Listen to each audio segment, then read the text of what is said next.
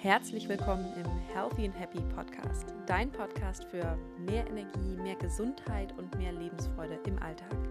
Egal, ob du zu Hause bist oder unterwegs, diese Tipps kannst du überall nutzen.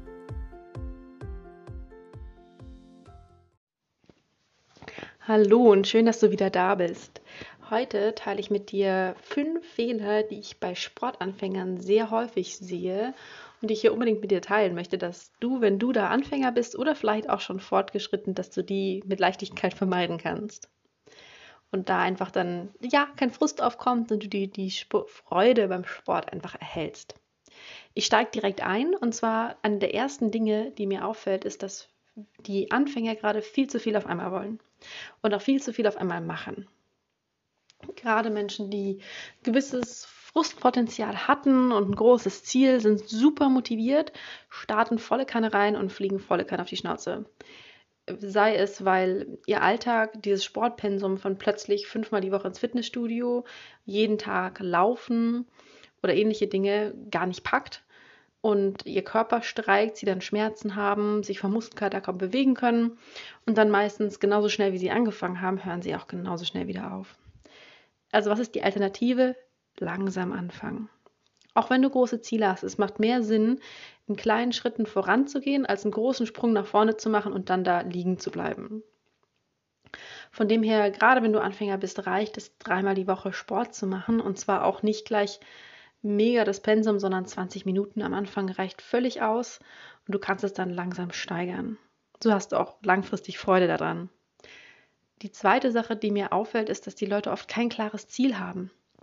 Sie wollen einfach plötzlich jetzt abnehmen, sie wollen gesünder sein, mehr Energie, besser aussehen, was auch immer, aber das ist oft kein konkretes Ziel.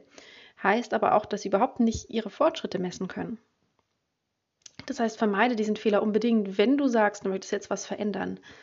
Dann überleg dir auch ein klares Ziel und schreib es dir auf mit einem Termin, wann du das erreicht haben möchtest und woran du auch merkst, dass du es erreicht hast, weil dann kannst du auch zwischendurch mal sagen und sehen, bin ich auf dem richtigen Weg funktioniert das so, wie ich es gerade mache?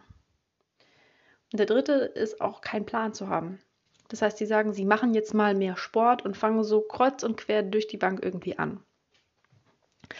Und das ist natürlich am Anfang vielleicht schön und macht Spaß, aber du solltest dir wirklich einen langfristigen Plan überlegen. Das heißt, plane auf jeden Fall, überleg dir dein Ziel, bis wann du das erreicht haben möchtest, was die Zwischenschritte sind und was du entsprechend tun musst, um diese Schritte zu erreichen. Und zwar nicht nur die nächste Woche, sondern sagen wir mal mindestens drei Monate, dass du ein Gefühl hast, okay, wenn ich das erreicht habe, mache ich das. Wenn ich das erreicht habe, mache ich das. So viel dazu. Und ähm, zum Thema Plan fällt mir auch nämlich der Plan B ein. Die dritte Sache, äh, die vierte Sache schon, ist es nämlich, dass die Leute oft keinen Plan B haben. Das heißt, sie sagen, sie machen ab jetzt dreimal die Woche ihr Workout, was sie sich überlegt haben, und wenn das nicht klappt, dann hören sie halt wieder auf. Oder was ich auch sehr schön finde, es gibt ja in vielerlei Hinsicht auch zu sagen, sie gehen jetzt dreimal die Woche joggen und wenn es aber in dem Moment regnet, wenn sie joggen gehen wollen, dann machen sie es halt nicht. Das heißt, Sie lassen sich von kleinen Sachen aus der Bahn werfen. Es ist unbedingt wichtig, dass du dir nicht nur einen Plan B, sondern am besten auch noch gleich einen Plan C überlegst. Das heißt, wenn die Variante, die du jetzt gewählt hast, um dein Ziel zu erreichen, nicht klappt, was machst du dann stattdessen? Und wenn du sagst, du möchtest joggen gehen und es regnet, was machst du dann stattdessen? Sagst du, dass du dann im Haus eine Runde Zumba tanzt, dass du schwimmen gehst ins Schwimmbad nebenan, ist ja völlig egal. Aber überleg dir einen Plan B. Sonst ist nämlich der innere Schweinehund völlig begeistert, wenn es regnet und der damit dann auch die ideale Ausrede hat, nicht das zu tun, was du dir vorgenommen hast. Du fällst ganz schnell aus deiner frischen Routine auch wieder raus. Und das letzte, ein Fehler, der mir auch sehr oft auffällt, ähm, ist diese ganz oder gar nicht Mentalität. Das heißt, sie sagen, wenn sie jetzt keine Zeit haben, ihr perfekt ausgeklügeltes Ein-Stunden-Workout zu machen, dann machen sie halt nichts. Oder wenn man halt draußen nicht joggen gehen kann, dann machen sie halt nichts. Und das ist super gefährlich. Denn die Gefahr, dass irgendeine Kleinigkeit dazwischen kommt, die es verhindert, dass du das tust, was du dir überlegt hattest, ist groß. Und wenn du dann sagst, okay, dann mache ich halt gar nichts, dann ist es echt schwierig, da eine Routine aufrechtzuerhalten. Das heißt, selbst wenn du dann mal keine Zeit hast für dein perfekt ausgeklügeltes halbe Stunde oder auch 20 Minuten Workout, dann mach halt zumindest fünf Minuten. Fünf Minuten ist besser als nichts und das hält dich vor allem in der Routine und in der Übung drin.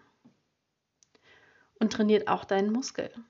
Wenn du halt dann sagen kannst, dass du nicht perfekt, wie ideal im Internet beschrieben, fünfmal die Woche trainieren kannst, dann ist es besser, zweimal die Woche zu trainieren als gar nicht.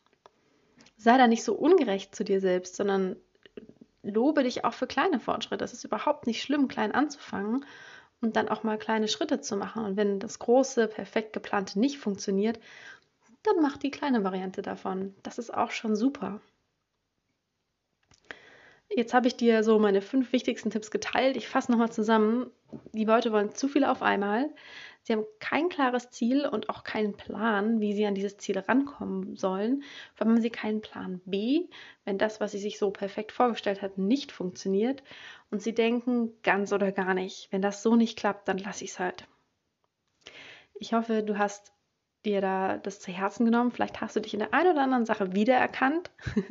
Dann hast du jetzt einen Ansatzpunkt, wo du dir überlegen kannst, wie du es die nächste Woche besser machen willst. Und damit bin ich dann auch schon super happy. Das heißt, wenn dir der Podcast gefallen hat, freue ich mich über ein Feedback, über eine Bewertung bei iTunes und wünsche dir noch eine super erfolgreiche, schöne Woche. Ach so, einen Moment noch. Gerade habe ich nämlich eine ganz besondere Aktion laufen und zwar verschenke ich einen besonderen Guide, der dich dabei unterstützt, dir klar zu werden über deine Ziele, wo du stehst und wo du eigentlich hin willst. Und diesen Guide kannst du bekommen, indem du in die Shownotes schaust, in die Beschreibung unter diesem Podcast und da auf den Link klickst. Damit kannst du diesen Podcast in Social Media teilen und so kann ich noch mehr Leute erreichen, um sie dabei zu unterstützen, mehr Gesundheit in ihren Alltag zu integrieren. Und natürlich freue ich mich da auch mega über eine kleine Bewertung von dir. Und dann kannst du ihn dir ganz unkompliziert runterladen. Und damit wünsche ich dir noch einen wunderschönen Tag.